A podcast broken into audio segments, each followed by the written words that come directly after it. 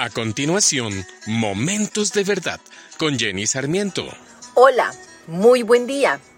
Corría el año 2016 y el presidente de Colombia, Juan Manuel Santos, anunciaba en uno de sus discursos que su gabinete estaba analizando casos penales y civiles de juicios y condenas hechas a ciudadanos en anteriores mandatos.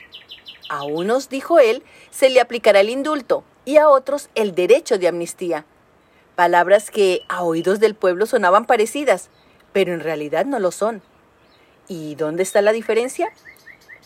Juntos son traducidos como perdón absoluto de la infracción a la ley, pero una de ellas va un poco más allá del perdón y borra de culpa al transgresor, y es la amnistía, que se traduce como olvido. El indulto perdona al transgresor de su delito, pero queda sentado en su récord policial que una vez delinquió y que fue indultado. La amnistía hace eso y más, porque olvida su culpabilidad, la borra totalmente de su hoja de vida. ¿Te das cuenta la diferencia abismal que existe entre las dos palabras? En ese tiempo se firmaba el acuerdo de paz en Colombia y recibieron la amnistía más de 3.252 guerrilleros de las FARC que cumplieron con su compromiso de dejar las armas. Escucha bien, ellos debieron cumplir un compromiso para recibir la amnistía y fue dejar las armas. Esto mismo hace Dios con cada pecador arrepentido y que cree en su Hijo Jesucristo. Le perdona y borra todos sus pecados el camino y la puerta es Jesús. Y el arrepentimiento es el medio que se nos ha proporcionado para liberarnos de nuestros pecados y recibir el perdón de ellos.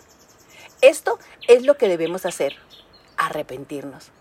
Los pecados retrasan nuestro progreso espiritual e incluso pueden detenerlo.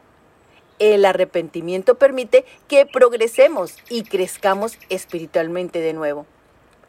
En Segunda de Crónicas 7 leemos, Si mi pueblo que lleva mi nombre se humilla y ora y me busca y abandona su mala conducta, yo lo escucharé desde el cielo, perdonaré su pecado y restauraré su tierra. Y en Isaías 43, 25 dice, Yo soy el que por amor a mí mismo borra tus transgresiones y no se acuerda más de tus pecados. Él no te los va a volver a recordar luego de haberte arrepentido. Él es Dios y te perdona.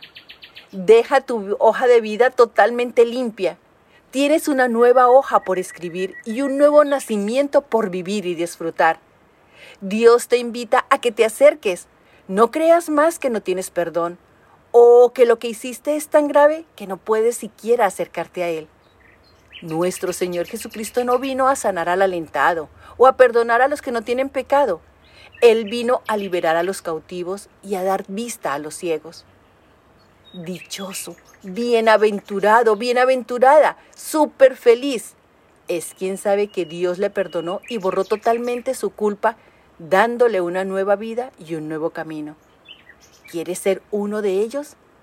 Él te está esperando y desea entrar a tu vida y brindarte una mejor te invito a orar.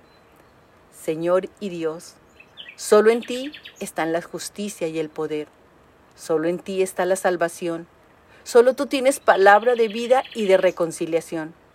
Por eso nos acercamos confiadamente ante tu trono para hallar gracia y misericordia. Reconocemos que hemos pecado y te pedimos perdón.